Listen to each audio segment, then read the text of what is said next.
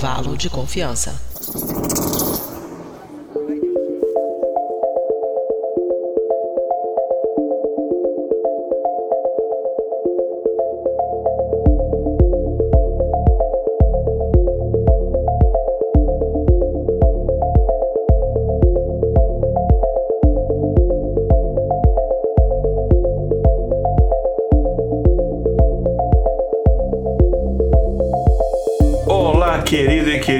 Ouvinte do Brengue, está começando mais um episódio do Intervalo de Confiança, uma distribuição uniforme de pensamento crítico. Hoje é o nosso episódio número 209 e o episódio já vai começar. A gente vai falar de um assunto muito interessante. É um assunto assim, se a gente fizesse um próximo assunto sobre impostos, a gente poderia falar assim que a gente está falando um, um, a gente fala muito de estatística, probabilidade, que é a ciência da incerteza, mas aqui a gente vai falar hoje de uma coisa que é certa na vida de todo mundo, que é o dia em que a gente arrasta para cima, que a gente vai bater as botas, ou da época de bater as botas, enfim, em que a gente vai encontrar o nosso destino final. E a gente vai falar sobre isso, mas sobre uma ótica científica, né? E algumas outras coisas também, enfim. Mas tem bastante coisa para trazer hoje para vocês aqui, então eu não vou enrolar. A gente já volta aqui, mas antes a gente vai para um breve quadro de recados pela nossa produtora, a Mariana Lima. Então escutem os recados da Mariana e a gente já volta.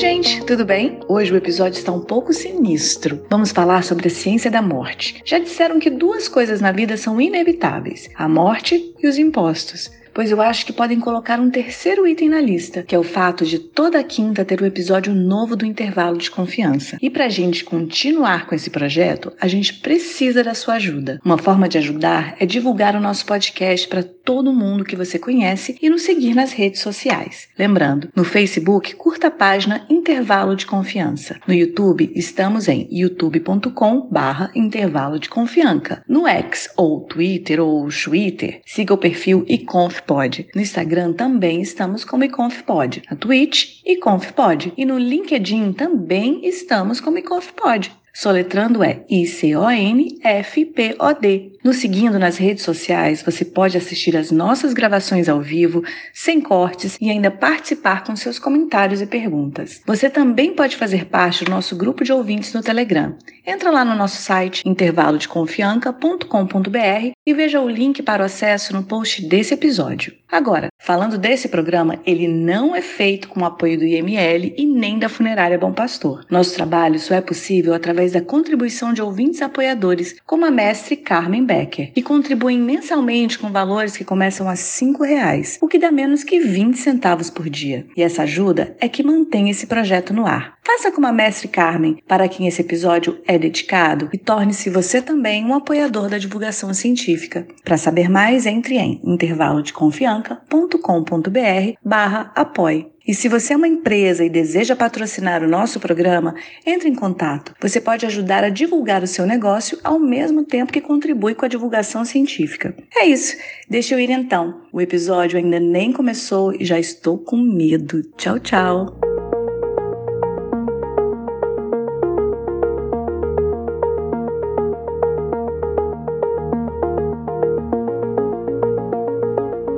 Isso então, pessoal. A gente vai falar sobre morte. Na verdade, a ciência da morte. Por que, que a gente morre? Né? Inclusive, uma pergunta que parece óbvia, mas não tanto. Mas a, pergunta principal é: e assim, a gente não vai responder diretamente essa pergunta, mas as coisas que a gente vai trazer a, respondem de forma indireta, né? Porque o processo que leva o nosso corpo e de todos os seres vivos, tirando os Tati datígrafos, eu nunca sei falar o nome desse bicho, que são os meus animais favoritos. Todos os animais, eles, eles, os seres vivos, na verdade, chegam nesse ponto no seu ciclo e a gente vai entender o que a ciência tem para dizer sobre isso. Eu já apresento quem está aqui, antes só mais um lembrete. Nós estamos gravando isso como todos os nossos é, episódios ímpares, né? A gente está gravando isso ao vivo. Então, o pessoal que está ligado nas nossas redes sociais e principalmente o pessoal que faz parte do nosso grupo de ouvintes no Telegram, eles ficam sabendo da agenda de gravações é, e tudo mais. E sabem que a gente faz as nossas transmissões ao vivo em, não todas, mas em algumas das nossas mídias sociais. Então você acompanha ao vivo através de cinco plataformas diferentes. Você pode acompanhar pelo YouTube, pela Twitch,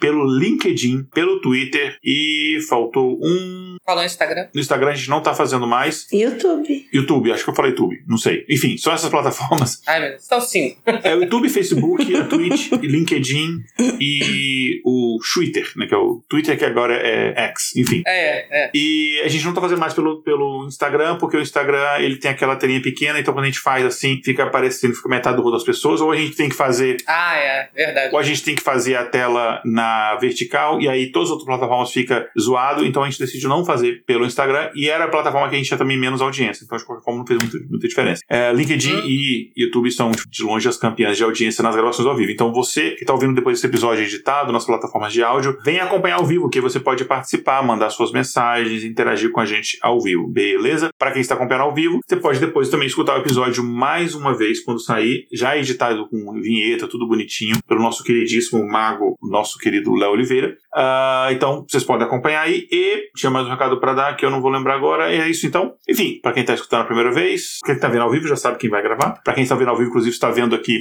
a minha camisa da, camiseta da Celine Dion Metal.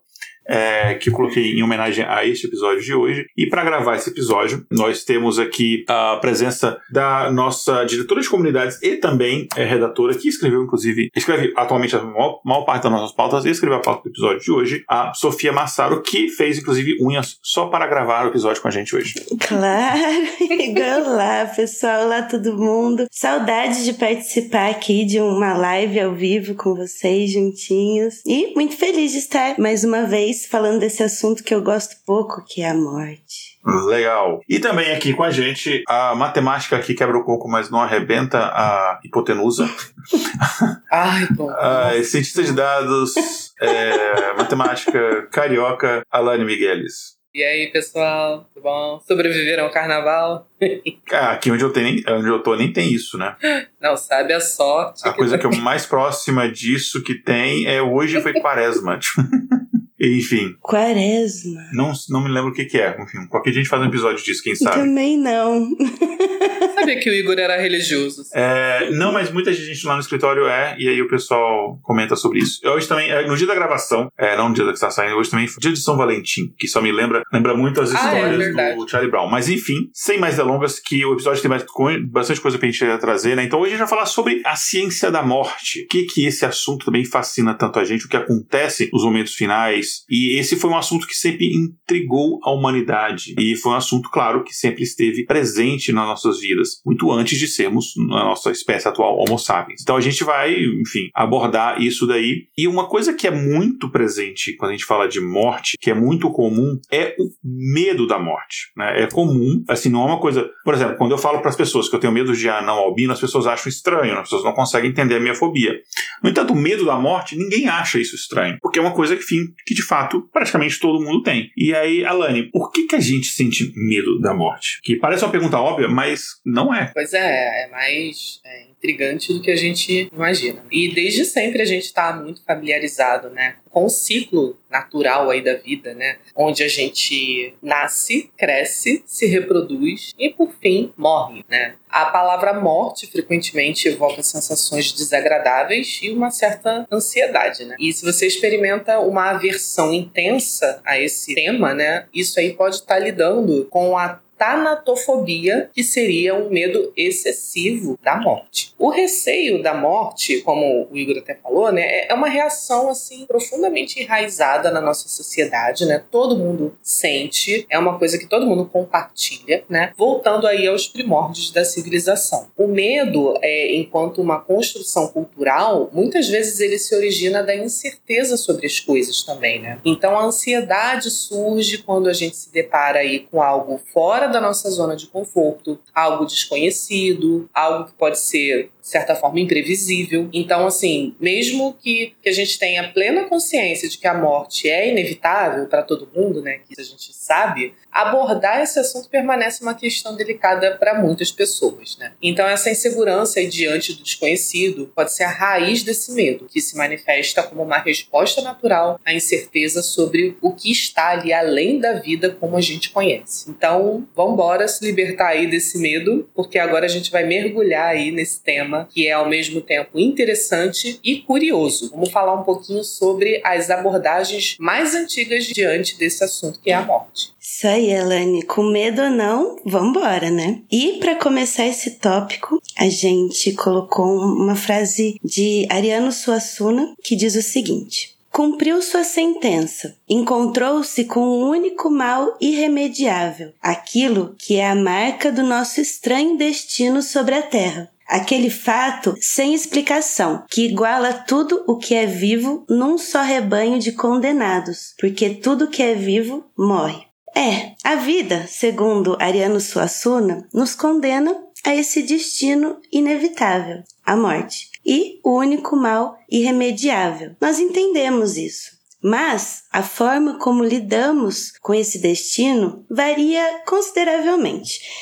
No Oriente, por exemplo, as pessoas costumam ver a morte como uma transição natural. Já no Ocidente, a percepção é como um fim sombrio a ser evitado. Desde a era do Paleolítico Superior, as mudanças na percepção da morte trouxeram descobertas sobre a finitude humana, despertando uma angústia profunda, como trouxe Alain. A consciência da própria mortalidade levou as pessoas a esconder essa condição, destacando a dificuldade de aceitar. E essa busca incessante por reconhecimento e afirmação da identidade de estar vivo. Na antiguidade, antes mesmo do cristianismo, as sociedades elas já praticavam seus rituais funerários para, de certa forma, controlar um pouco essa coisa que a gente não compreende tão bem que é a morte. E apesar de familiarizados com a ideia, os antigos eles temiam a proximidade com os mortos, adotando assim práticas para afastá-los, revelando um julgamento moral sobre o papel da morte nessa sociedade. Os cultos funerários eles homenageavam os falecidos e buscavam evitar o seu retorno para que não perturbasse ou assustassem os vivos. A separação entre os vivos e os mortos eram, eram e é ainda né, evidenciadas pelos cemitérios, fora das cidades. Visava manter a ordem e a pureza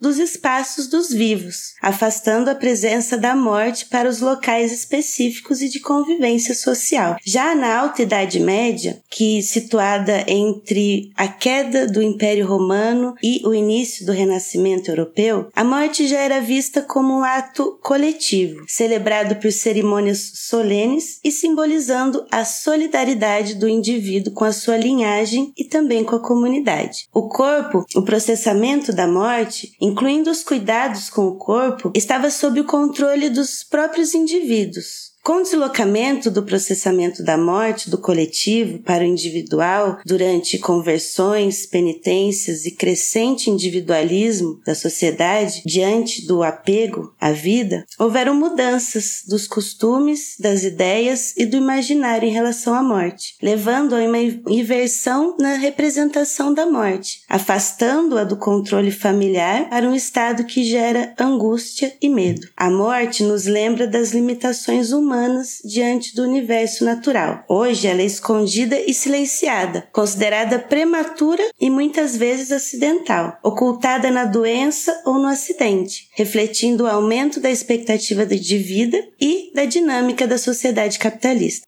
A constatação de que a morte é inevitável está encoberta pelo esforço em adiá-la, seja pela medicina ou pela dinâmica da sociedade. Pois é, e quando a gente fala a forma como a gente encara a morte, a gente lida com a morte, a gente vê que há uma mudança muito grande que aconteceu nos últimos séculos, mas principalmente nas últimas décadas, né? Eu me lembro quando eu era mais jovem, eu lembro, por exemplo, os meus avós é, maternos durante um tempo. Eles moraram numa cidade interior ali de, da, da, Paraíba e eu lembro que, inclusive, eles moravam do lado do cemitério. E lá na cidade eu lembro muito bem que eu passei algumas férias lá, de que as pessoas faziam os velórios em casa. Pegava a sala, afastava os móveis, botava ali o caixão, ficava velando ali o morto, tomando uma, uma cachaçinha, e aí depois aquilo ele já emendava num forró e até tinha a hora do sepultamento. Em muitas sociedades até hoje, mas até mesmo nas nossas sociedades, assim, digamos, americanas ou ocidentais, as famílias famílias elas preparavam o corpo das pessoas. Então a, a morte ela fazia parte de uma experiência familiar. Eu lembro que eu fui a velório velórios e, tudo mais quando era muito pequeno, né? Enfim. Já hoje em dia, a gente, na nossa sociedade moderna, você até evita falar da morte. Muitas vezes as pessoas nem usam esse termo, né? Usam uma expressão, usam. Um eufemismo. É, um eufemismo que tenta é, reduzir talvez o impacto disso. Você, inclusive, as pessoas chegam a terceirizar essa questão da morte, né? Você não vela mais, com poucas exceções, você não vela mais os mortos em casa, existe toda uma, uma coisa que é externa e você, muitas, maior parte das vezes, você nem, a pessoa nem morre em casa, né? As pessoas morrem no hospital, enfim, a, a morte já ficou muito esterilizada. Ao mesmo tempo, o interesse das pessoas pela morte aumentou bastante, seja em séries de TV, na internet, enfim, plataformas de streaming, é, isso acabou aumentando, né? Enfim, é, é, um, é o que a gente chama de paradoxo né? da, da morte na sociedade moderna, né? E ao mesmo tempo, os avanços da medicina, eles acabam curando doenças que antigamente eram,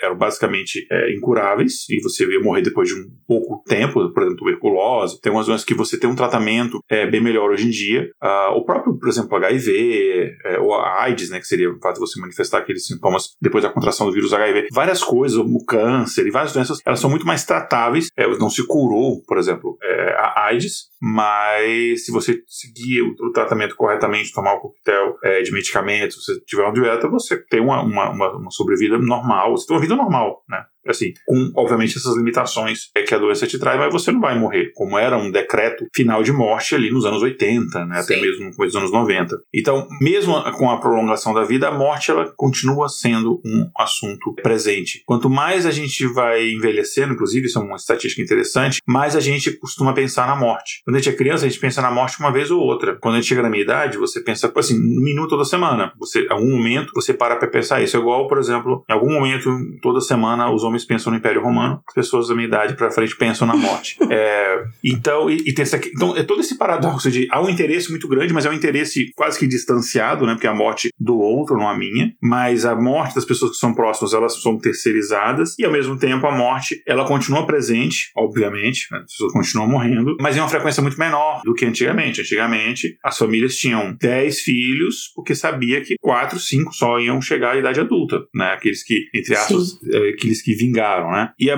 mesma forma como a gente encara a morte hoje é diferente da forma como a gente encarava a morte, por exemplo, na Idade Média, ou o que é considerado morte hoje é diferente do que era considerado antigamente. Então, existe esse, essas, essas diferenças, essa evolução aí. Na visão sociológica, a morte é como um, um, coração pulsante de uma cultura, né? Porque você tem, a gente pensa sempre nos egípcios, né? Mas vai muito além disso, né? Então, cada sociedade, em cada época, tem as suas técnicas, tradições, religiões em volta disso, valores que vão, são mutáveis, não é uma coisa parada no tempo, conforme a sociedade vai evoluindo, conforme a sociedade vai entrando em contato com outras culturas. E na sociedade moderna, essa experiência ela é muito mais objetiva. Então, você tem, obviamente, a parte científica, mas você tem muita parte comercial, na questão dos funerais. A influência religiosa ela vai diminuindo bastante. Várias restrições que haviam na parte religiosa antigamente, hoje em dia você não tem. Então, tudo isso mudou. Então você vê que essa, essa parte de objetividade, praticidade, ela acaba falando muito mais alto. Uma, uma característica que eu não, ente, não entendia, que era uma coisa muito do Brasil, talvez de sociedades latinas, mas do Brasil especificamente, que eu me lembro, né, que onde eu cresci, é, e que eu vi que aqui, por exemplo, nos, nos, Estados Unidos é uma coisa diferente, é que no Brasil, o pessoal tá me perguntando uma vez, mas por que, que vocês enterram as pessoas com tanta pressa, né? Para medo de alguém descobrir a causa da morte? Vocês estão, parece, querendo se livrar da pessoa logo, né? E a gente tem muito isso, né? Aqui, uma pessoa morreu, morreu, há um planejamento do funeral e tal, e aí isso demora, às vezes, dependendo da. Se a pessoa tem mais dinheiro, isso demora mais tempo, né? Às vezes demora semanas para a pessoa entre a, a data da, do óbito e, de fato, o, o enterro. Ah, no Brasil, é assim, a pessoa morreu agora, se você não sair correndo, você perde o enterro. Não, tem uma pessoa, enfim, uma pessoa que eu não conheço, mas, enfim, de um amigo próximo, que morreu num dia, no mesmo dia, o funeral durou duas horas e enterrou. Por quê? Essa terceirização. No mesmo. Porque você paga por hora. Nossa. Pra poder, por exemplo, não sei se foi esse o motivo deles, mas a parte do lugar você paga por hora. Então é aquela coisa, é fast food, né? Drive-thru de, de velório. Então ó, você tem duas horas para velar, despede, tá, e enfim. Então essa, essa essa, mercantilização, é, é, é, o que o pessoal chama de privatização da morte, privatização, infelizmente chegou até lá, né? Acaba tornando o processo de morrer menos visível. Até, até a mesma questão da medicalização também, né? Porque antigamente as pessoas morriam em casa, então você tinha um processo de morte lenta, as pessoas não se despedir. É. Hoje em dia, não. Inclusive, existe uma estatística muito interessante que 90% de todo o dinheiro que você gasta com saúde na sua vida inteira, você vai gastar nas últimas, na última semana ou duas últimas semanas de vida. Caraca. Uhum. É, Oi? é, exatamente. É um, Ga- gasto com o- a morte. não, o gasto com a saúde. Não, tipo de tentar, tentar evitar, né, a morte. De- é, exatamente. É para você, Tá. é UTI, é uma cirurgia de emergência, Uhum. esse tipo de coisa. Enfim, a maneira como a sociedade lida com a morte, né, ela é um reflexo direto de como a gente atribui significado à vida, né? Não tem muito como a gente desvincular a morte da vida. Então, você vê que transforma, a forma que você lida com um transforma o outro também. Então, quanto mais você torna a morte aceitável socialmente, quanto mais ela é aceitável socialmente, né, quanto menos ela é um tabu, mais responsabilidades os indivíduos eles têm que assumir com cuidado da sua saúde, enfim, e para você fazer esse equilíbrio, né, entre preparar-se para a morte, mas também tentar ter uma vida mais saudável, produtiva, etc, possível. Acho que é isso. Bom, existe inclusive uma transformação que acontece até silenciosa, né, da, da morte, né, de e Sofia, o que você pode trazer pra gente em relação a este assunto? É, é, Igor, aí. É uma relação diferente. Você estava dizendo e eu me lembrei de quando eu era criança. A minha avó, ela dizia assim, sempre quando morria alguém e tinha que ir, né, ao, ao velório, ao enterro. Lugar de criança não é enterro, não é em velório. Não sei se vocês chegaram a ouvir isso também. Então, quanto mais tarde a gente é, é apresentado, né, para a morte, ela vai se escondendo, vai, vai, vai se escondendo da infância, porque antigamente, né, eu já meu, minha bisavó foi enterrada em casa, no interior também.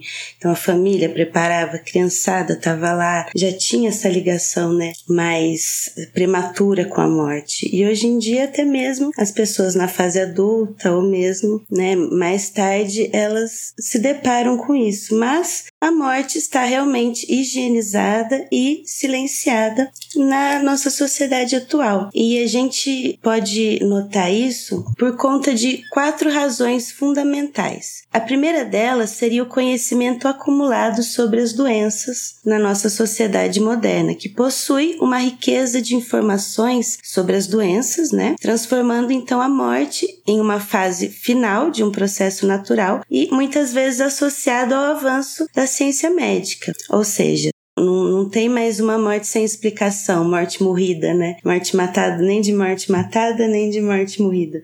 Então, É. a ciência, ela, ela vem, explica, e a gente tem consciência de como fazer para evitá-las. Gerando, assim, também um aumento da expectativa de vida, que seria o segundo item desse compêndio, né? Que fez com que a morte mudasse. E o padrão elevado da higiene e dos avanços médicos ampliaram a expectativa de vida, fazendo com que a morte seja vista como um desfecho natural ou decorrente de causas naturais, lá na velhice, né? O terceiro ponto seria a pacificação interna e proteção contra a violência. A relativa paz interna da sociedade moderna faz com que as pessoas almejem uma morte tranquila, resultado do envelhecimento e de doenças resultantes do processo de envelhecimento, enquanto a proteção contra a violência externa torna as mortes violentas excepcionais né, e criminosas, muitas vezes afastadas do público, como acontece com o suicídio. Né? E o individualismo e isolamento nas sociedades desenvolvidas, a percepção de indivíduos cada vez mais independentes, reforça a ideia de que cada pessoa morre sozinho. Aquela coisa, a gente nasce e morre sozinho. Quem nunca ouviu né, esse ditado? Intensificando o sofrimento de solidão, característico dessa sociedade. As atitudes contemporâneas em relação à morte não são estáticas, mas o resultado da combinação de características específicas da sociedade moderna. As estratégias de inversão ou de ocultamento visam separar a morte da vida, como se fosse uma coisa separada, né? A gente tem essa tendência a enxergar como se a morte não pertencesse à vida realmente. E a intervenção de diversos atores sociais complementa e contradiz essa dinâmica simultaneamente. Então, nós temos uma rede hegemônica, heterogênica, perdão, que compõem essa rede e ela é composta por cinco atores principais. O primeiro deles seria a família, e ela vai experimentar a morte como uma perda, expressando emoções de luto. Temos a religião, que configura a morte com base em lógicas espirituais e ritos religiosos, proporcionando um consolo espiritual através da fé. O Estado, o terceiro ponto, ele lida mais com os aspectos legais do morrer, mantendo assim uma ordem em relação a heranças e dívidas, por exemplo. O mercado, que encara a morte como uma oportunidade de ganho, né? Processando de maneira capitalista, mercantilista. E por último, o técnico científico, que busca evitar a morte biológica através da intervenção científica. Essa complexa rede sociotécnica, ela não é nem boa e nem má. Ela simplesmente permite que a experiência da morte se torne mais pessoal e íntima. E essa intervenção, ela também vai possibilitar uma variedade de respostas individuais diante da perda, aliviando muitas vezes a carga emocional associada à morte e permitindo que a gente se concentre mais nos aspectos e na experiência da vida por si só. Bem, concluímos, né, que a sociedade ela mudou o ponto de vista em relação à morte durante né, sua, sua história, sua evolução. Porém, a jornada da morte ainda configura em reflexões sobre a vida e o adeus, não é, Alane? Exatamente. Né? É uma relação muito complexa que a gente vê entre a vida e a morte, né? Como a Sofia falou, é, não é uma, uma coisa separada, como se elas existissem né, em momentos diferentes é uma sequência, por assim dizer, e acaba surgindo aí uma contradição que desafia um pouco essa estabilidade interior do ser humano. O medo do esquecimento, uma violência sutil contra a própria identidade, tudo isso vai conduzindo a um sentimento efêmero de algo que pode ser indestrutível, como se fosse uma fuga inconsciente da condição mortal. A morte, encarada como uma ameaça constante, ela acaba se tornando um tabu na nossa sociedade, né? totalmente associada aí à violação da nossa integridade. E quando enfrentamos ou pensamos na perda de entes queridos, por exemplo, né? isso desencadeia intensas emoções, revelando aí a necessidade de um certo reequilíbrio nas nossas vidas. Né? Então, ao separar a morte da vida, a sociedade deixa os indivíduos despreparados para a carga emocional que acaba trazendo a esse evento. O luto, que é um período de reflexão após a partida de alguém querido, né, envolve muitos rituais modernos de reavaliação pessoal, por exemplo. E a vivência profunda do luto acaba se tornando crucial para esse equilíbrio, né, permitindo aí a superação e também o amadurecimento. E o luto é uma etapa que a gente precisa enfrentar, que a sua ausência pode resultar em consequências que são duradouras, né? E isso acaba impedindo também o avanço, gerando também um apego excessivo ao passado. Né? A pessoa não consegue se libertar disso. Então, desafiamos a reflexão sobre a vida ao negar a morte, né, enfrentando as complexidades culturais e sociais em torno dela. Os cemitérios, que são patrimônios culturais, né, por assim dizer, eles são ricos em símbolos e ritos, e eles abrigam não apenas os restos mortais das pessoas, mas também as memórias, as tradições, valores. A visita a esses lugares seria mais que uma, uma participação habitual, né? Acaba sendo uma cerimônia ritual que nos conecta com o transcendente, fornecendo aí lições sobre a fragilidade e a existência humana. Então, estudar a morte é essencialmente estudar a história do homem. A morte não é apenas um fim, mas uma transição que nos desafia a compreender e também a aceitar a finitude da vida é um lembrete constante da dualidade entre vida e morte, né? Impelindo a gente a viver de forma mais intensa, apreciando aí cada momento como sendo único e precioso. Então, resumindo, né, a gente não pode fazer essa dissociação e é importante a gente encarar todas as etapas, né, que vem junto aí com a perda de algum ente querido. A gente vê muita diversidade também na abordagem da morte, né, né conforme outros países, outras sociedades sociedades. O que, que você pode falar um pouquinho aí para a gente sobre isso, Sofia? É verdade, Alane. Ainda nos dias de hoje, a gente pode ver uma variedade de abordagens em relação à morte ao redor do mundo. Experimentar a perda de um ente querido nem sempre resulta em compreensão ou empatia por parte das famílias e dos amigos. O luto, como a Alane nos, nos disse,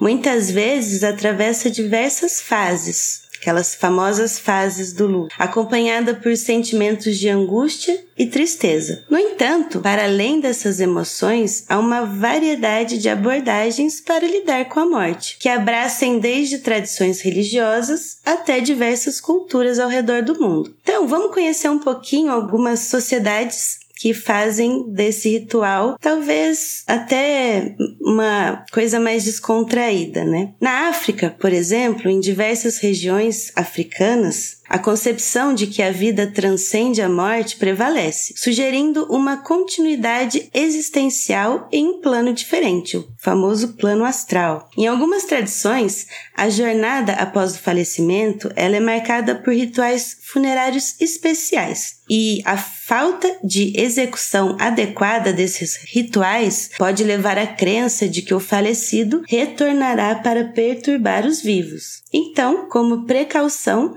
algumas comunidades realizam o transporte do corpo através de um buraco pela parede, evitando passar pela porta da casa. E, para fazer o trajeto até o cemitério, eles tentam fazer os percursos mais difíceis. Essa prática visa dificultar, então, que o falecido se lembre do caminho da casa, ficando meio perdido, e não vá assombrar os familiares nem os amigos. Caramba! Após os rituais, é, e para completar, para ter certeza que além dele estar tá perdido, ele não vai voltar, após o, o, ritual, os familiares e os amigos, eles fecham o buraco na parede imediatamente, cumprindo assim a tradição, o ritual final, né, da tradição, para assegurar que o falecido não vai voltar. E que medo todo esse, né? Pois é. Já em Gana, também na África, na parte ocidental, a percepção da morte transcende a tristeza e se transforma em um início alegre de uma nova vida. A crença subjacente de que a morte não é o fim também ocorre por lá. E uma prática peculiar e distinta ganhou destaque em Gana, que é a preferência por funerais personalizados e únicos. É uma tradição que as pessoas, elas, é, por exemplo, elas escolhem entre alguma profissão que ela teve, algum hobby que ela tinha, para ser enterrada com esses caixões estilizados conforme a preferência delas. Então, é, se ela tem, por exemplo, o trabalho de pescador, e gostaria de ser lembrada por isso, tem caixõezinhos em forma de peixe. Aqueles que gostavam de musculação, por exemplo, tem, eu vi esses dias, é, uma, uma cadeira de supino e a pessoa tá lá, né, preparada, morta, mas na posição de supino.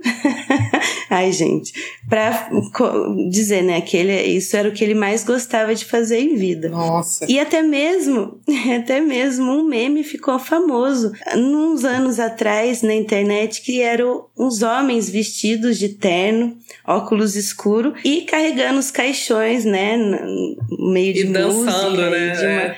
Ficou, viralizou assim. Uhum. Isso é engana, né? E mostra como eles lidam de uma forma bem mais descontraída com a morte do que nós, por exemplo. Em Nova Orleans, acontece uma coisa um pouquinho diferente. Em Louisiana, os funerais têm um estilo único, que combina elementos de várias culturas, incluindo as africanas, a francesa e a afro-americana. Ao invés de tradições mais sombrias, a cidade celebra a passagem para a vida após após a morte com desfiles animados, incluindo música de jazz, que inicialmente começa mais melancólica, mas à medida que o funeral vai acontecendo e o morto vai se encaminhando para o sepultamento, essa música vai se tornando mais alegre com a intenção de celebrar a vida e passar, né, para essa etapa que a vida continua pra gente que tá aqui. Pois é. Em muitas sociedades a gente vê aí essa diferença, né, no tratamento para essa hora da despedida vida. E no México, por exemplo, né, a gente vê aí que ao contrário da celebração do Dia de Finados no Brasil, que ocorre todo dia 2 de novembro, né, lá eles reservam o dia 1 e o dia 2 de novembro, né, para essa festividade que é conhecida aí como Dia de los Muertos, Dia dos Mortos, né?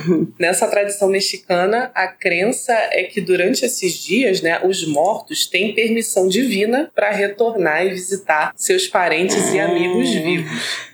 Então. Diferente da África. Exatamente. É, lá eles estão. Eles querem menos contato possível. Aí eles meio que têm esse convite aí sempre em aberto, né? Uhum. Então, os preparativos para esse dia são marcados aí por gestos cheios de simbolismos, né? E as pessoas que perderam esses entes queridos, elas enfeitam as suas casas com flores e acendem velas, incensos, né? Além disso, preparam as comidas preferidas dos falecidos, criando ali altares, né, que incluem fotografias, objetos pessoais, itens significativos, né, pro, pro morto. E uma característica marcante desse evento é o uso de máscaras de caveiras, né? Aquelas caveiras mexicanas que o pessoal gosta de fazer é, maquiagem, né? Fazendo referência a isso. Alane, né? É, inclusive eu tenho uma foto aí do. Acho que é do Twitter, né? Que eu tô com essa foto de perfil. Foi de uma festa que a gente fez de. Combinou. Uhum. É, que era de Halloween, na verdade. Aí o pessoal lá no México também coloca uma pintura nas roupas, né? Assim, fazendo imitar esqueletos, né? Ou então fazem fantasias que sejam relacionadas aí ao tema da morte. Essa prática visa criar um ambiente festivo e acolhedor para receber os espíritos dos entes queridos que retornam temporariamente nessas datas aí, para fazer aquela visitinha especial, né? As festividades do, do Dia dos Mortos começam a partir do dia 31 de outubro, na verdade, que é o Dia das Bruxas ou Halloween, né? Ou o Samhain aí para quem é para quem é Wicca, né, do hemisfério norte, também é na mesma data. Já na China, as práticas relacionadas ao enterro e ao luto são influenciadas por uma série de fatores, incluindo a idade do falecido, a causa da morte, o status do relacionamento, né? E o status social ali da pessoa que faleceu, né, em relação a quem ficou. E além disso, as tradições podem variar de acordo com a região do país, sendo formadas ali crenças religiosas ou até mesmo filosóficas, né, como o budismo e o cristianismo, que são seguidos por muitos chineses inclusive. A cerimônia fúnebre na China é geralmente realizada ao longo de sete dias, durante os quais os que estão de luto né, vestem roupas específicas conforme o relacionamento que eles tinham com o falecido. Né? Então, se eram familiares mais próximos, é um tipo de roupa, né? amigos né, que não eram tão próximos já é outro tipo. E o anúncio do falecimento é formalizado por meio de convites enviados né, para esses parentes e amigos, como se fosse um convite de casamento, que é enterro. Geralmente esses convites vêm na cor branca e eles também podem assumir uma cor rosa se, se a pessoa falecida tiver mais de 80 anos. E falando de idade, né, viver além dessa idade lá é considerado um motivo de celebração. E os que estão de luto enfatizam mais a longevidade da pessoa do que a sua morte propriamente. Né? É como se mais um motivo para celebrar. No Brasil, o luto é especialmente relembrado e celebrado também no dia de finados, né, que ocorre no dia 2 de novembro. E nessa data, as homenagens aos entes queridos falecidos são expressas por meio de orações, decorações de túmulos com flores, acendimento de velas e momentos de reflexão. Além do dia de finados, o dia 1 de novembro é dedicado ao Dia de Todos os Santos, que é uma celebração importante para os católicos, né, honrando aí todos os santos e mártires, né, sejam eles conhecidos ou não. Essas datas, embora marcadas pelo luto, oferecem aos fiéis a oportunidade de aprender com as perdas, né, e os desafios da vida também, movendo aí crescimento pessoal, busca por respostas, né, que acabam aí por valorizar a própria existência. É evidente que cada país e, e, religião ao redor do mundo, né, aborda aí o luto de maneiras bem distintas e muitos indivíduos enfrentam a morte de entes queridos de maneiras mais complexas e desafiadoras. Diante dessa realidade, estudos como a tanatologia, não sei se eu falei certo, tanatologia, que compreende o exame científico da morte, explorando os seus mecanismos e aspectos forenses, acabam ganhando destaque. Né?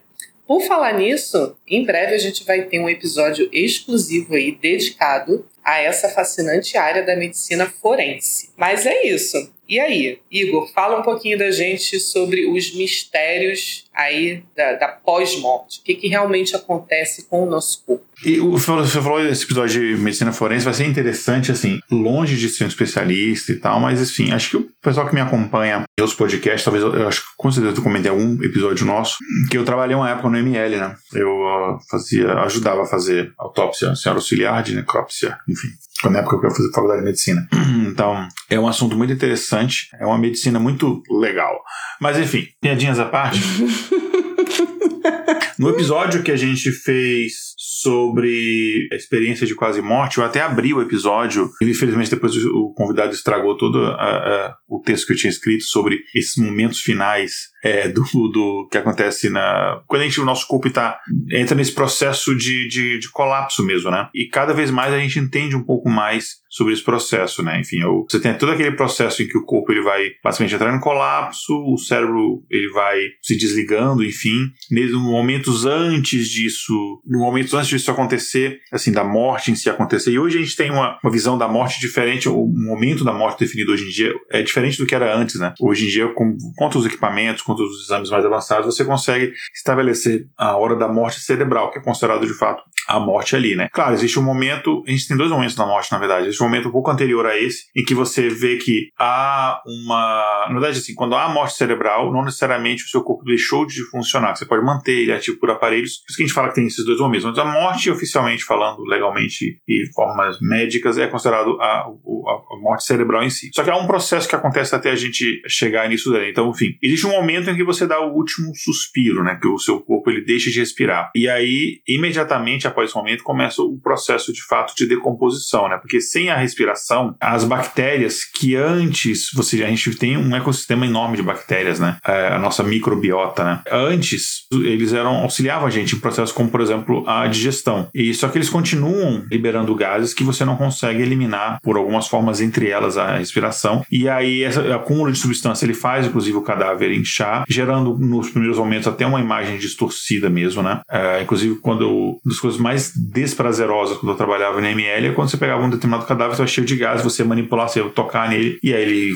gemia, ele soltava um pum, hum. enfim. Tinha espasmo, né? Pois é. O processo não necessariamente eles acontecem um primeiro depois do outro. Depende do tipo da morte, mas assim, em algum momento, que normalmente é pouco depois é, que você para de respirar. Às vezes você o coração para um pouco antes de você respirar, às vezes ao contrário, mas o coração eventualmente ele vai parar de, de bater, enfim. Por conta disso, né, uma das funções do, do, da nossa, do nosso sistema circulatório é manter a temperatura corporal é, através da circulação sanguínea. Então a temperatura corporal vai caindo gradualmente e perdendo a temperatura, o nosso corpo interno vai sofrendo várias alterações. Né? Com a, o fim do nosso processo respiratório e com a diminuição da temperatura, o sangue vai se tornar ácido. E isso faz com que é, aconteça um processo que a gente chama de autodigestão das células. E aí a circulação sanguínea, em determinado ponto, ela vai parar também, e isso vai causar algumas manchas características que os médicos legistas, inclusive, usam para determinar a hora da morte. É um, um das coisas que a gente determina, né? que é uma coisa interessante.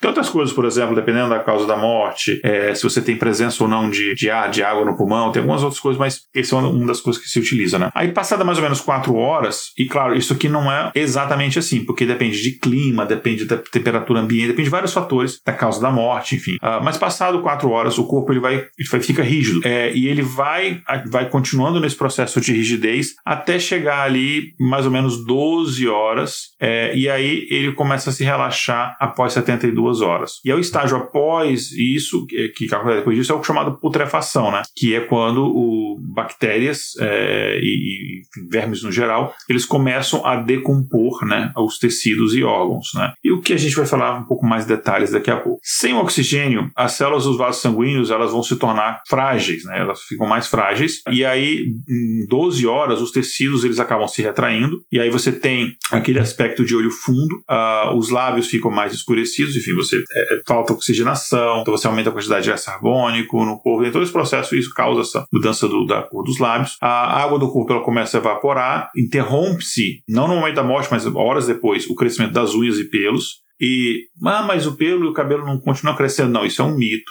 Tá, isso é fake news, é que eles continuam a crescer. É, a gente tem um episódio sobre isso, né? Que a gente fala de É verdade, a gente tem um episódio que a gente fala desses mitos da ciência. Eles crescem por um período limitado de tempo, né? Enfim, porque ele precisa de reserva, ele precisa de material, né? Proteínas e tal, para continuar crescendo, e energia para produzir essa reprodução celular. Uh, além disso, a, a, pele se encolhe, enfim, algumas partes, como é, couro cabeludo, cutícula, Devido à desidratação enfim. Também. Isso. E aí dá a impressão que houve um crescimento do cabelo, mas na verdade é a pele em volta que ela está é, se retraindo. E aí, micro-organismos que a gente tem no nosso corpo com, atacam a, as enzimas, e aí isso resulta numa coloração esverdeada, principalmente ali na região do umbigo. Moscas é, são atraídas e, e, até algumas aves né, né também. Inclusive, eles, essas moscas depositam ovos nos orifícios, nas cavidades, enfim. E isso gera, isso traz, gera larvas, né, que vão consumir o cadáver. E aí, em duas semanas depois da morte, claro, isso, sem contar que houve, não houve nenhum tipo de processo de conservação daquele corpo, né? E duas semanas depois vai restar só os ossos. Tá? Existem situações, dependendo do clima, tá mais frio, tá, tá, que isso pode ser prolongado, mas em regra são duas semanas.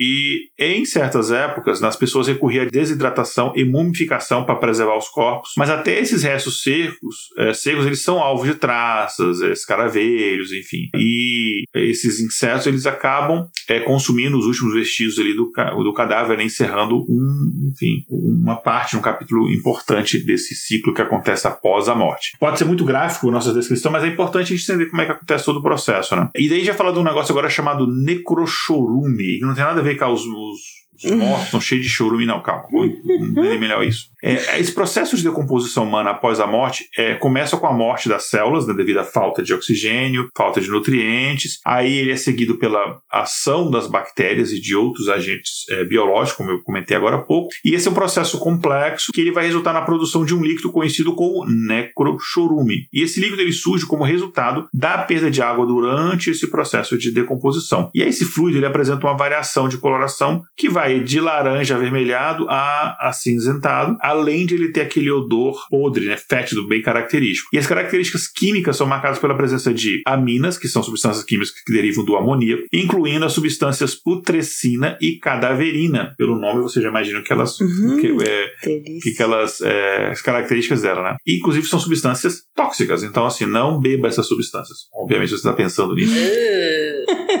Na verdade, você está pensando nisso, procure ajuda, tá? Uh, não para fazer, mas ajuda é. psiquiátrica. Enfim, é, o Neochorume, ele, é, ele é, tem muitos patógenos, é, então, e que, inclusive muitos que a gente não conhece antídotos. A gente não tem antídotos para isso, né? É, o sabor é azedo. Não, eu não provei, mas. Ai, como é que sabem? a gente tem pesquisadores, né? Uh, o cheiro é, é um cheiro uh, meio acre, assim, fétido, né? E há uma propensão a um endurecimento ao longo do tempo. Enfim. E a decomposição do corpo, né, que é um processo que pode durar meses a anos, dependendo, que tem a questão dos ossos, né, que demora mais tempo, ela acaba sendo influenciada por vários fatores. É o tipo do solo, o clima, é, em alguns casos até a causa da morte. Sei lá, morrer queimado, né? Tipo, ser mais rápido. Enfim. Mas brincadeiras à parte, você conhecer esses elementos é crucial para você compreender a produção do necrochurume e a carga orgânica desses patógenos e a quantidade significativa de materiais orgânicos e compostos presentes no corpo humano que alcança o meio ambiente pode causar danos é, irreparáveis ao ecossistema, né, é, que não estão preparados para essas substâncias. Então, a gente conhecer esses mecanismos, características do necrochorume é fundamental não apenas para a ciência forense, mas também para a gestão ambiental. É uma vez que o impacto desse fluido no ambiente pode ser considerado, pode ser considerável, né, e ele requer considerações específicas em diferentes contextos. E um outro ponto é o seguinte: a gente entende muito desse processo, como acontece, o tempo que demora e tal, porque há estudo disso, de fato. E um dos mecanismos é, técnicos para se estudar isso, que acontece, tem, tem no Brasil, tem aqui nos Estados Unidos, é, existem um, um fazendas de cadáveres. Vocês sabiam disso, caras e caras ouvintes, uhum. existe um negócio chamado fazenda de cadáver. Então, é, são locais onde eles pegam cadáveres de indigentes e também de animais, e eles expõem a diversas condições, enterrado, não enterrado, no frio, no calor, na sombra, no sol, é, diferentes causas, morte, e eles vão estudando o processo de decomposição, estudando os componentes químicos que são exalados, para que você, por exemplo, para que, que fazem isso? Para você entender o processo da morte, mas assim, principalmente para medicina forense, para você ver, quando eu falo fazenda de cadáver, não é um reality show só de defunto. Fique claro, tá? Seria mais divertido se fosse. Eu vou eliminar o, eu vou eliminar o fulano porque ele está fedendo muito. Não é isso. O necrochorume dele me incomoda.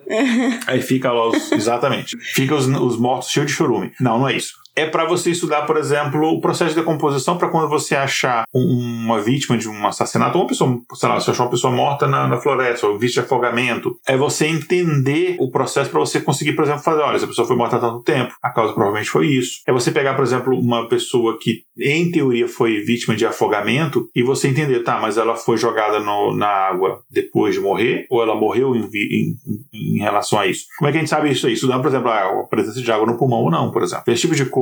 É... Então, assim, uh, inclusive se você, caro e caro ouvinte, espero que não, porque vocês ouvintes nossos são maravilhosos, mas se você por algum momento está pensando em cometer um crime, um crime perfeito e se safar, tem uma notícia ruim. Não vai rolar. Porque você não é um por mais que você pesquise no Google, inclusive é uma péssima ideia, porque fica esses registros aí, o pessoal, ó, oh, fulano pesquisou tal coisa. Uh, por mais que você estude, pesquise, leia, escute o podcast e tal sobre esse assunto, você é amador nesse assunto. A polícia, eles investigam esse tipo de coisa todo dia. Eles são profissionais disso. Você não é. Então, o caso, por exemplo, da Suzane von Richthofen é muito clássico. Uhum. É, cometer erros assim que os caras em 30 minutos descobriram que era ela. Uhum. Querendo, ela ficou assistindo CSI achando que ia dar uma perna nos caras. Os caras são, fazem isso todo dia. É. Não existe crime perfeito. Não é não por isso apenas, né? Existem vários motivos para você não cometer um crime. Mas se por algum motivo você está achando que você vai se livrar, não vai. Enfim, uh, então é, não cometam crimes, né? É, e aqui eu, no final eu comentei essa parte de existe um impacto ambiental em relação a isso. Então acho que é uma coisa bacana a gente trazer, né, Sofia? É, é a gente dando trabalho até depois de morto.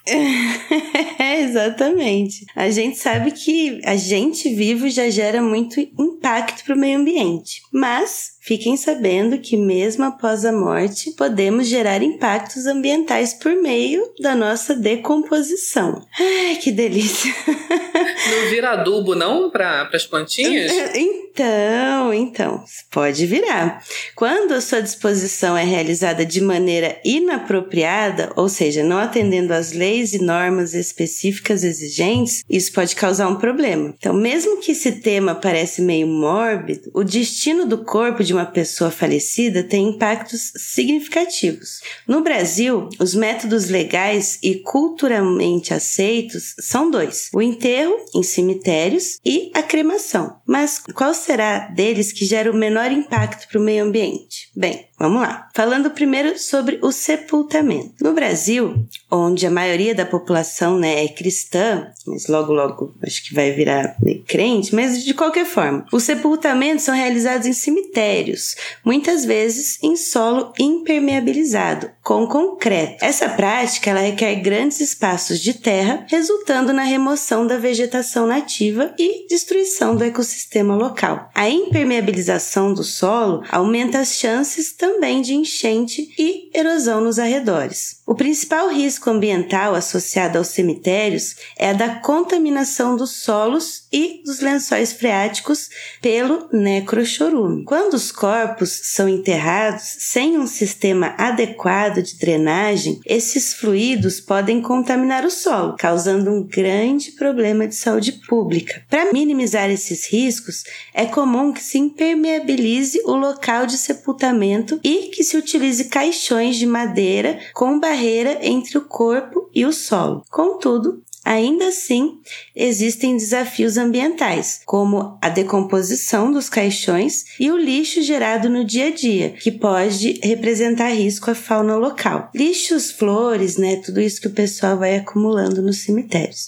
A falta de legislação local e a fiscalização adequada tornam esse problema mais desafiador. Por outro lado, a cremação, ela elimina a necessidade desses espaços de terra e reduz o risco de contaminação contaminação pelo necrochorume. No entanto, ela demanda a queima de combustíveis fósseis, como gás natural e óleo diesel, resultando na emissão de poluentes atmosféricos. Essa queima ela vai liberar gases, incluindo o dióxido de carbono, o nitrogênio e o dióxido de enxofre, que são compostos, compostos orgânicos voláteis, que embora alguns crematórios possuam sistema de filtragem, eles não são completamente eficazes. Mas e aí, qual dos dois será que gera menos impacto? Embora a cremação elimine muitos gases poluentes de uma só vez, a pesquisa, um estudo comparativo do impacto ambiental entre cremação e sepultamento, realizado em 2020 e com conduzida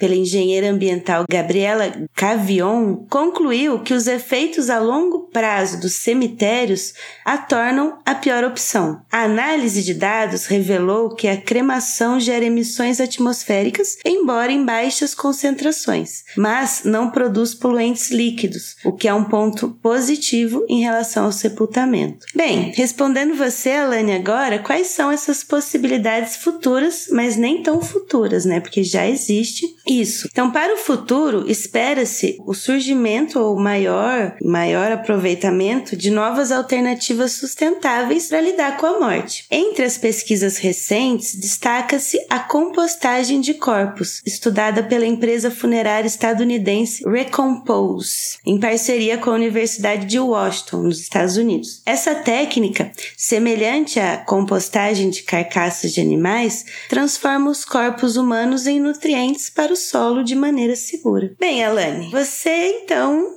falou assim, tanatopraxia, uma, uma hora lá mais é. tarde, uh -huh. anteriormente, né? Uh -huh. E será que eu falei certo? Diz agora pra gente, o que será essa tanatopraxia? Pois é, uma palavrinha meio diferente aí, né? Tanatopraxia. Então, em meio ao universo da despedida, né, essa tanatopraxia emerge como uma técnica essencial, moldando o caminho da passagem com respeito e cuidado. Seu propósito vai além de preservar o corpo até o último adeus, né? E ela busca proporcionar aí aos familiares uma lembrança final da serenidade que a pessoa falecida exibia durante a vida. Mas o que seria a tanatopraxia, né? Qual é a origem desse nome aí? Ela vem do grego thanatos, que significa morte, e praxis, que é aquilo que se faz habitualmente. Então, o significado seria o que se faz habitualmente diante da morte. Ela é uma técnica de conservação de corpo. E nesse delicado ofício, cada gesto é uma homenagem à memória daquele que partiu. Então, a gente vai falar um pouco agora sobre o ritual da tanatopraxia, né? Então, nós vemos que os artesãos desse, desse ofício, né, com a sua perícia singular, eles buscam aí suavizar o impacto do momento da despedida. Então, a desinfecção do corpo utilizando germicidas que impedem a proliferação de micro-organismos, né, seria o primeiro ato desse ritual de respeito.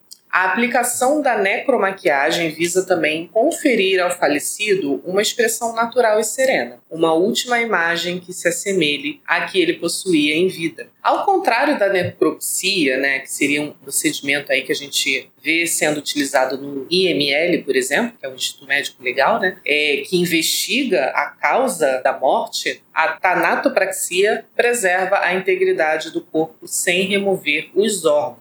Então, assim, equipamentos especializados são utilizados né, para para fazer ali a injeção de produtos químicos, assim como a sucção de líquidos né, do corpo, uh, sem a necessidade de uma efetiva abertura ali do corpo. Né? Esse seria ali um, um equilíbrio bem delicado né, entre a arte da conservação e o respeito à dignidade daquela pessoa que partiu. Na essência da tanatopraxia, a gente se depara não somente com um procedimento técnico, mas com toda uma técnica de cuidado e respeito, né, como eu falei anteriormente, buscando proporcionar àqueles que permanecem vivos né, a oportunidade de recordar com afeto é, da imagem daqueles que tanto amaram. Né? Então, vamos falar um pouquinho agora sobre os procedimentos após o falecimento, mais especificamente no Brasil. Conta um pouquinho pra gente, Igor.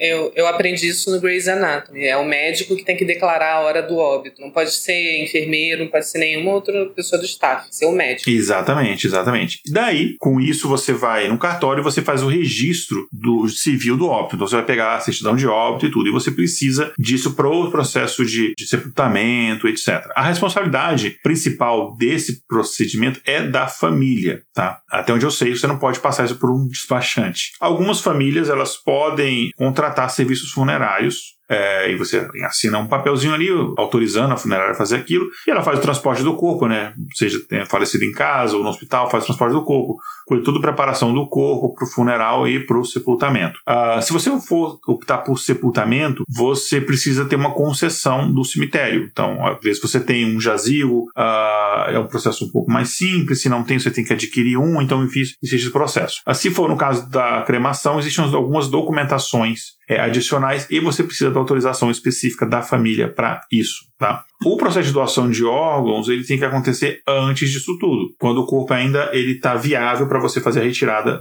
da, doação de órgãos. Então a gente recomenda que, inclusive, que você faça. A gente tem um episódio inclusive sobre doação de órgãos uh, muito importante, inclusive, e que você faça isso em vida, conte para as pessoas próximas o seguinte: olha, se algum dia, não é se vai acontecer, quando acontecer alguma coisa comigo, eu estou expressando a minha, a minha meu desejo, eu quero doar os meus órgãos e tal. E as pessoas, obviamente, respeitarem isso, né? E após, só depois, né, da certidão de óbito, que questões como a herança, enfim, qualquer outra coisa pós a morte ali, que a justiça vai acabar se envolvendo, né? Enfim, tem várias outras coisas aqui. É, um de documentação e tal. É, outra coisa que você pode fazer também, é, você pode doar o seu corpo para fins científicos. Né? Você pode doar o seu corpo para a ciência, ou para pesquisa, ou para fins educacionais. Eu fiz isso há muitos anos atrás, inclusive quando estava ainda na faculdade de medicina. É, se você não tem dinheiro para um, comprar um caixão e tal, sepultamento, você pode optar pela sepultura social. O Estado vai te prover isso, você não vai ter que deixar a pessoa num, num container no meio da rua. Enfim, então são alguns dos processos que, é, que acho que é importante a gente falar. E aí tem um famoso termo do indigente gente, né? Que não,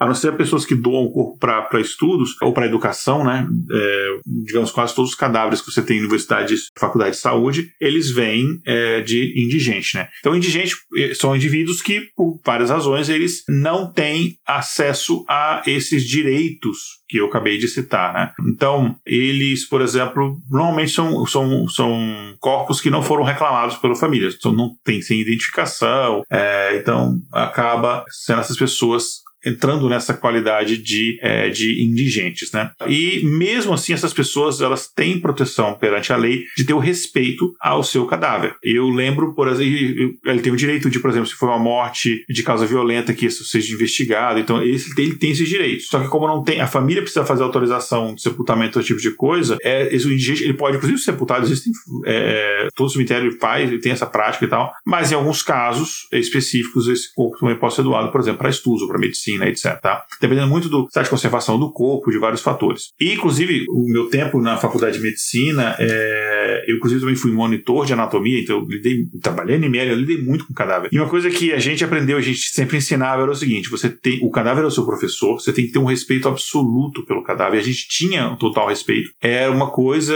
que eu, a gente sempre entendeu como inadmissível você fazer brincadeirinha, piada de respeitar. É, porque aquele corpo ali serviu a uma pessoa pessoa, né, que tendo a família sabido do paradeiro dele ou não, ele foi um ser humano que merece é, todo o respeito e estava ali servindo para que a gente pudesse estudar, enfim. Então, assim, sempre o máximo de respeito. Inclusive, alguns eu já participei desse processo, alguns cadáveres que já estão muito antigos e ele não tá, já foi manipulado muitas vezes, eles enterram esse cadáver depois. Ele é descartado na lixeira e tal, enfim. A outra coisa é, qualquer ato contra um cadáver, ele é um crime previsto no Código Penal, tá? Ali, além disso, se você vilipendiar cadáver, sei lá, o cara tá com dente de ouro, roubar alguma coisa assim, você ainda tá se colocando em risco. Porque lembra que a gente falou do enxoxurume, que são substâncias tóxicas, você pode, ou bactérias, ou enfim, você pode estar se contaminando é, e se você não, com isso daí. E se você não acredita em mim, assiste o filme A Múmia, o primeiro, que você vai ver o que acontece quando o pessoal fica mexendo com o cadáver, tá? Pois é, pois é. Mas, enfim, vocês têm medo da morte? Ai, que pergunta difícil. Claro, eu acho que sim, tenho. Mas não da morte em si, é do desconhecido. Não da, da, da dor física da morte ou entendeu de, de, de, deixar os, os que eu gosto uhum. por sistemas de crença mas do desconhecido do, do que será que se vem alguma coisa depois ou não eu fico naquela coisa bom se não vier a gente não vou saber mas é. se vier eu fico naquela expectativa né é já eu penso mais na, na, na questão oposta aí que a Sofia comentou tipo como é que vai ser o processo em si como vai ser é, quais são as etapas o que, que vai acontecer, se vai ser desesperador, se vai causar muito sofrimento, se, sabe, sei lá, se eu vou estar sozinha, se eu vou estar. Ai, meu Deus, não quero morrer. Quantas incertezas, não? É. E você, Igor? Cara, não tenho. Não? Eu, eu quero de uma forma muito diferente. Assim. É engraçado que você pode pensar, por um lado, que. É, ah, mas você fala isso porque. Mas quando chegar na hora H. Pode ser que eu mude de opinião. Hum. Mas eu já passei. É verdade. Ah, é, por uma uma experiência. experiência de É, quase eu morte. E eu senti alívio, não senti medo. E eu já passei por uma outra experiência, que não é experiência de quase morte, mas é uma coisas malucas na minha cabeça, de eu achar, não é achar, de ter certeza absoluta de que este é o meu último ano de vida. E aquilo me deu um conforto gigantesco. Eu falei, cara, então problemas que para mim pareciam grandes não eram mais. Sim. Porque eu tinha uma coisa muito maior diante de mim. É, nesse aspecto. Uhum. Mudou a perspectiva. alguns problemas que eram absurdos, assim, eu falei, só eu procrastinar isso, eu não procrastino, detalhe, mas é só procrastinar isso daqui porque eu não vou ter que lidar com isso, eu não vou estar mais aqui, não. É, Spoiler, não rolou, eu tive que lidar com todas as merdas depois, mas enfim. É. É, mas eu, eu, cara, o que eu tenho, assim, eu tenho um senso de, de. Inclusive, eu, uma sensação que eu tenho, eu queria saber com antecedência. Não o dia e hora, mas, tipo assim, você tem uma doença que, sei lá, você vai durar uns seis meses, porque eu queria ter a oportunidade de preparar as coisas, deixar, sabe, Tudo certinho. é, me despedir das pessoas. E eu conheço pessoas que tiveram essa situação, não contaram para ninguém que estavam doentes e, e fizeram isso. Eh, Eles tiveram esse tempo para fazer, para entrar em paz consigo mesmo e preparar as pessoas, deixar tudo do É. papelado de documentação, passou coisa pro nome das pessoas para não ter ro- rolo com inventário, enfim. Vai escrever uma cartinha pra cada um. O que eu tenho, no entanto, é. Ah, eu quero morrer? Não, não é isso. É que eu fiz. Eu estou em paz comigo mesmo, porque eu acho que na verdade eu já tô, acho que eu tô fazendo hora extra. E, mas o que eu tenho é um senso de responsabilidade com as pessoas que vão ficar. Uhum. Uma preocupação, né? Isso, com, com filhos, com esposa, mãe, é, irmãos, enfim. Então eu, eu tenho um senso de responsabilidade. Então, eu, de fato, pode não parecer, mas eu tento me cuidar. Pode não parecer mesmo, né? Mas eu tento me cuidar, ter para academia e, de fato, né, vou ter um dia. Só. Ah, Estou tentando comer melhor. Eu tô ainda pagando o, o preço do, do meu passado, é, tipo, de, de não ligar pra nada, mas. É, tô me cuidando e tudo, enfim, não é que não, eu não tô buscando isso. Mas se acontecer, cara, eu, eu fiz, eu, eu estou em paz com isso, então. Mas enfim, por que, que eu tô falando isso? Porque tem pessoas que de fato têm medo da morte e não é errado ter o medo da morte. Não. Mas pode se tomar um problema se ele te impede de viver. E aí, será que dá pra gente trabalhar isso? Dá, dá de diversas maneiras. É, inclusive terapia, né? Mas vamos nos focar em algumas dicas práticas que a gente pode colocar em prática no dia a dia, né? Então, compreenda o seu medo e aceite a certeza da morte. Aceitar que a morte é inevitável para todos é o primeiro passo. É aquela coisa, né? Não sei se acontece com vocês também, mas quando eu era jovem, mais jovem, eu não, não achava que eu fosse morrer. Quando criança, então nem passava pela minha cabeça. Quanto mais velha a gente fica, mais a gente pensa a respeito disso, pelo menos eu. Então, pensa bonitinho, não, não, não fuja desses pensamentos, por mais assustadores que sejam. Enfrentar o medo torna mais fácil quando você reconhece essa fragilidade, essa realidade. Então, veja suas próprias crenças sobre a morte e por que que a morte evoca medo. Faz essa pergunta que a gente fez uns para os outros para vocês mesmos. Por que que eu tenho medo da morte? Está relacionado à incerteza do desconhecido, ao receio de dor, de perder, deixar os, os entes queridos, etc. O segundo ponto, explore o processo físico da morte. Então, pesquisar sobre o processo físico da morte pode desmistificar o desconhecido. Então, saber que o cérebro, ao se aproximar da morte, emite sinais químicos tranquilizadores pode trazer um entendimento reconfortante. Não esse pânico todo. O conhecimento é uma ferramenta poderosa contra o medo, se usado na medida certa. Então, se você achar que essa informação, essa pesquisa vai te fazer bem, nós aconselhamos. Se não, não melhor evitar, né? Pode ser um gatilho também. Terceiro ponto: busque ajuda profissional quando necessário. Então, se o medo da morte causar essa ansiedade significativa e paralisante, não hesite em procurar ajuda profissional. Profissionais de saúde mental, psiquiatras, psicólogos podem oferecer suporte essencial para lidar com esses sentimentos. Reconheça a importância de que não enfrentar esse desafio sozinho é essencial e respeite os seus próprios limites e o seu próprio tempo. Mais uma dica: viva um dia de cada vez, valorizando as boas companhias. Aproveite plenamente a vida, vivendo um dia de cada vez. Pode parecer clichê, mas é muito útil. Dedique tempo a si mesmo, família, vivenciando momentos com intensidade, para não chegar lá no final e falar: "Poxa, eu podia ter", que nem aquela música, né? Podia ter trabalhado menos, vivido mais. É. Então, não permita que o medo impeça a apreciação dos momentos preciosos. Converse abertamente com seus entes queridos sobre a morte, é essencial. Fale sobre suas preferências, se você quer ser cremado, quer ser enterrado. Planejem isso juntos. Assim como planeje um casamento, um batizado, planeje também esse momento, porque não? Ele faz parte da vida. Então, também é, aborde preferências sobre você quer doar órgão, né? Como vocês mencionaram, a gente colocou aqui o, o tema do episódio é o, o número do episódio é o 139, como a inteligência artificial pode ajudar no transplante de órgãos. Então, além de discutir como cada um gostaria de ser enterrado, é essencial que vocês façam essa discussão com seus entes queridos. E mantenha bons hábitos para uma vida plena. Então, cultive hábitos saudáveis, hidratação, alimentação, exercícios físicos, cuidar do corpo nunca é demais, né? E também saúde mental, é muito importante.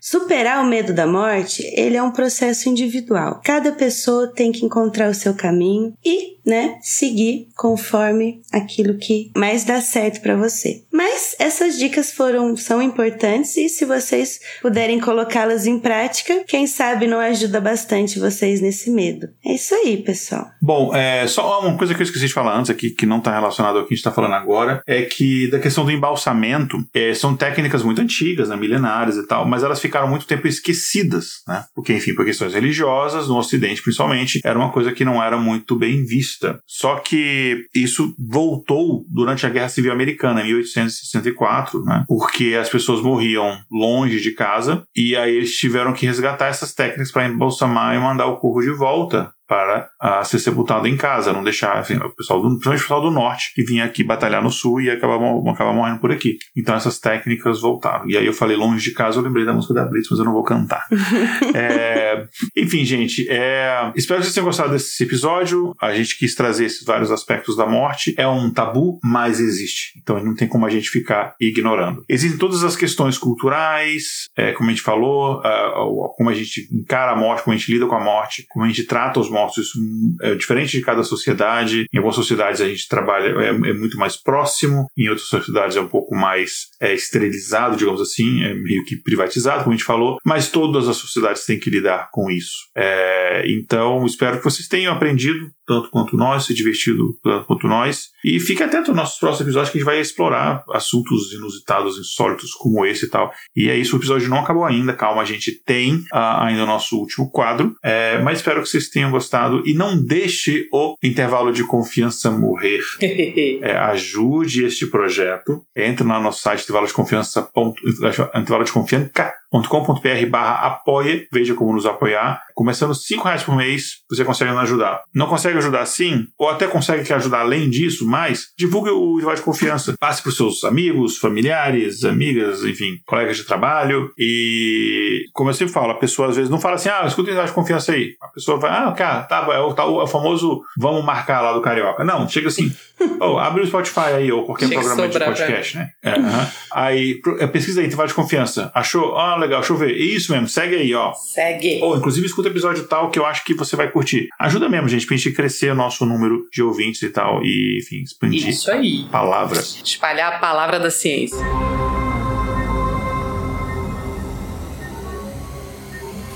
Espaço Amostral.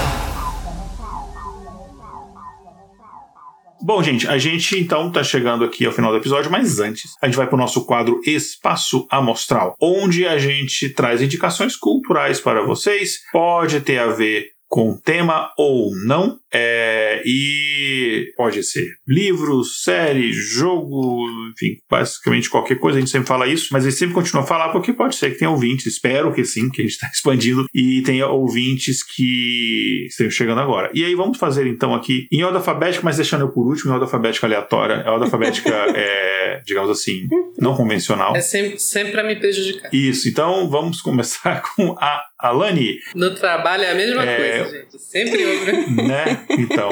Não, mas tem outra pessoa com nome, com, com nome que começa com A no nosso time e a gente reveza. É. Revezamento de bullying. Então, Alane, o que você trouxe pra gente aqui? Então, falando um pouco né, desse tema aí de hoje, me veio à mente a série Dexter. Não sei se vocês é... já assistiram, né? Ficou bem Muito famosa bom. aí durante um tempo. E basicamente a série é sobre esse cara chamado Dexter, né? Ele é um analista forense. Ele faz análises dos padrões sanguíneos que são observados numa cena de crime. Então, a polícia ali, a divisão de homicídios, né? Chama ele, olha, teve um assassinato aqui e tal, investiga aí esse padrão, né? Aquele sangue espirrado na parede e tal. Então, com isso, ele consegue fazer ali uma análise até mesmo do instrumento que foi utilizado, a, o ângulo que a pessoa tava. Então ele sabe se foi uma pessoa mais alta que a vítima ou mais baixa, se a vítima estava no chão, se estava de pé. Então hum. traz uma coisa bem interessante que normalmente a gente não, não pensa, né? Quando, quando tá numa situação dessa ali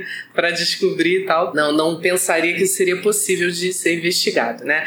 Mas é o que acontece. Com todo esse conhecimento que ele tem, e ele é um cara extremamente inteligente e perspicaz, né? Ele meio que obviamente tendo é, é, informações privilegiadas ali de dentro da polícia, né?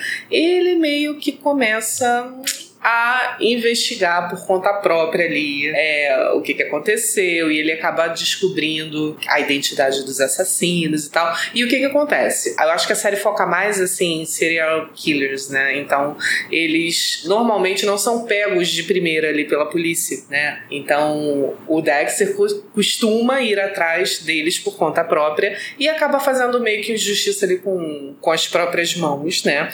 E, e fica uma, uma parada meio dividida dividida ali, né? Porque ao mesmo tempo que ele, ele quer que o assassino pague, ele meio que se coloca na posição de um assassino também, né? Porque que ele acaba sendo um assassino. E aí é muito interessante porque tem toda a perspectiva ali de como foi a infância dele, tem uma relação lá com o pai dele que ele tá sempre trazendo à tona e tal, tudo ali interferindo para essas ações. E é e, e, assim interessante a gente ver porque é meio que uma vida dupla, né? Então de dia ele tá ali trabalhando para a polícia, né? tudo normal, tudo como deve ser. E à noite ele vai fazer a caçada dele. Mas pelo menos ele, ao longo da série, ele, ele sempre fica ali limitado aos assassinos em série. Uhum. A pessoas que são criminosas, né, no caso. Legal. Treinem seus psicopatas. É, Sofia, o que você trouxe pra gente aqui? Bem, eu trouxe um filme que ao escrever o roteiro eu me lembrei, eu assisti há muito tempo atrás. É um filme drama japonês de 2008 que conta a história de um jovem que ele, ao retornar à cidade natal dele, não consegue se recolocar como violoncelista, né? Então, ele vai atuar como um agente funerário tradicional japonês. Entretanto, o preconceito que ele sofre por ser, por atuar como um agente funerário, que era muito mal visto, não sei se ainda é, mas já foi muito mal visto na sociedade, vai delinear uh, como esse filme acontece. É muito lindo. Eu, eu indico fortemente que vocês assistam. Ele foi vencedor do prêmio Oscar de melhor filme estrangeiro no ano de 2009 e ele pode ser assistido pelo YouTube. Então, se possível, a gente pode deixar o link para vocês conferirem depois. Legal. Legal. Eu vou trazer uma indicação em dois jabás, uh, porque tem a ver com o tema. A primeira indicação, eu vou indicar três livros. Tá? O primeiro é um livro do José Saramago, As Intermitências da Morte. É um romance de Saramago. Como o título diz, ele lida sobre esse assunto, ele lida é, desse assunto muito interessante. José Saramago é sempre uma, uma recomendação assim sem erro. Uh, li bastante tempo, mas aí pensando nesse episódio até me deu vontade de ler de novo. E eu vou indicar dois livros meus, olha só. É... Além de tudo, é escritor, é, gente. Que prepotência era numa vida passada. É, É, são dois livros de contos. E os meus livros de contos, eles sempre têm uma temática. Eu sempre gosto de fazer meus livros. É, eu gosto de fazer meus livros de contos no, no sentido que você, leitor, tem duas experiências. Tem a experiência dos contos individualmente, mas a junção dos contos é como se você tivesse uma história única. Todos os meus livros de contos, os contos, você consegue ler em qualquer ordem, não tem problema. Eles são um não depende do outro, mas eles se interligam. Então, o personagem de um, o personagem principal de um, é, ele é um, sei lá, um, é citado um coadjuvante de outro, você consegue interligar as histórias. Ah, tem um detalhezinho na história que às vezes passou despercebido que você entende melhor na outra, enfim. Eu tenho dois meus livros de contos que eu quero indicar porque eles têm a ver com o tema. Um tem um, um, uma relação indireta com o tema. É um filme chamado Endecágono. É um polígono de 11 lados. São 11 contos, todos eles são interligados, por isso a questão do polígono. Cada um dos contos eles fala, ele fala sobre um aspecto diferente da solidão. Um desses aspectos, que é inclusive o primeiro conto, ele fala da solidão no momento da morte. Na verdade, a morte é abordada mais de um conto. Que tem a solidão de ser abandonado, a solidão de você só você saber uma coisa e você não poder compartilhar com ninguém. Tem vários aspectos diferentes da solidão. Um deles é a solidão nesse momento final da morte. É, então, Endecágono é um dos livros. E o outro é um livro que eu falo basicamente sobre morte mesmo, que é outro livro de contos, que é o meu livro mais recente, que tem muitos anos, chama Mutua. Mutua, é, que é M-U-T-U-W-A. M-U-T-U-W-A. Ele tá a um preço simbólico no, no Kindle. É, enfim, todos eles, se você for no meu site lá, igoralcantara.com.br, tem lá link pra você comprar o físico ou digital, enfim. E o Mutua também, só, só que eles são oito contos, eles são menos contos, mas são contos um pouquinho maiores, estão mais ou menos o mesmo tamanho os livros. E, inclusive, o Mutua é o meu best-seller, foi o meu único livro que eu vendi mais de duas mil cópias. Oh. Ele fala sobre, ele basicamente, detalhe, esse livro foi antes da pandemia, mas ele fala de uma vila muito muito peculiar em que as pessoas têm uma relação entre com a morte muito diferente assim. Basicamente é um ele é um são, é um, são contos de terror mas a morte está muito presente mutua que é, é, é, simboliza a morte. É, enfim. Eu não vou falar mais não. Depois de ler a sinopse eu só peço para fazer autopromoção. Uh, mas eu vi uma oportunidade. Eu fiquei curiosa. Então mutua e endecágono e são de Igor Alcântara e As Intermitências da Morte de José Saramago. Essas são as minhas indicações. Mas enfim, é isso então, gente. Alguém quer deixar algum recado final? Um... Ah, eu tenho um último recado aqui antes de gente encerrar. Mas alguém quer deixar um recado final? Um jabá? Tem alguém vendendo aí um chevette? Quer anunciar? Fica à vontade. tá vendendo, Sofia, alguma coisa? Não tô vendendo nada, só força de trabalho. Se alguém quiser oh, comprar, opa, tamo aí. É isso, anuncia, é isso aí. A, a, muito, muito recomendado. Total. É, adicione a Sofia lá no LinkedIn. Isso aí. Isso. É, precisa lá, Sofia Massaro, vai estar o link aqui, inclusive no post do episódio também quando sair. É, vamos ajudar aí a nossa comunidade. Show! Valeu! E o bom, eu, é isso então, eu espero que todo mundo tenha gostado. Um breve recado aqui é o seguinte: a gente, pela primeira vez, eu vou fazer igual a é, homem com uma grande autoestima, que isso nunca me aconteceu antes. A gente teve um problema na nossa transmissão online e a gente só percebeu que estava fazendo, nossa, tá paradão hoje, ninguém tá mandando pergunta. Não transmitiu por nenhuma plataforma. A ferramenta que a gente usa deu um problema. Enquanto a gente estava gravando, eu entrei em contato com o suporte, o suporte falou: corrigimos, pode começar a gravação. A gente já estava uma hora no ar. Eu falei: too late, sorry. Enfim, o episódio sai editado normalmente, só que tem um problema, então desculpa o pessoal que tá ouvindo depois, se alguém tá vendo depois, que estava acompanhando ao vivo lá, então tem esse problema, mas foi só um caso único. Eles identificaram o problema, o problema foi corrigido, então a gente vai voltar. Foi só a única vez que aconteceu de fato. Já voltar ao nosso processo de transmissão é, normalmente. Enfim, sempre que a gente tem esses episódios de morte, alguma coisa assim, sempre dá uns. uns sempre tem um efeito sombrio, né? Sempre tem o espírito do Alexandre lá tentando impedir. É assim então, gente. Tchau, tchau. Até o próximo episódio. Valeu, gente. Tchau, tchau.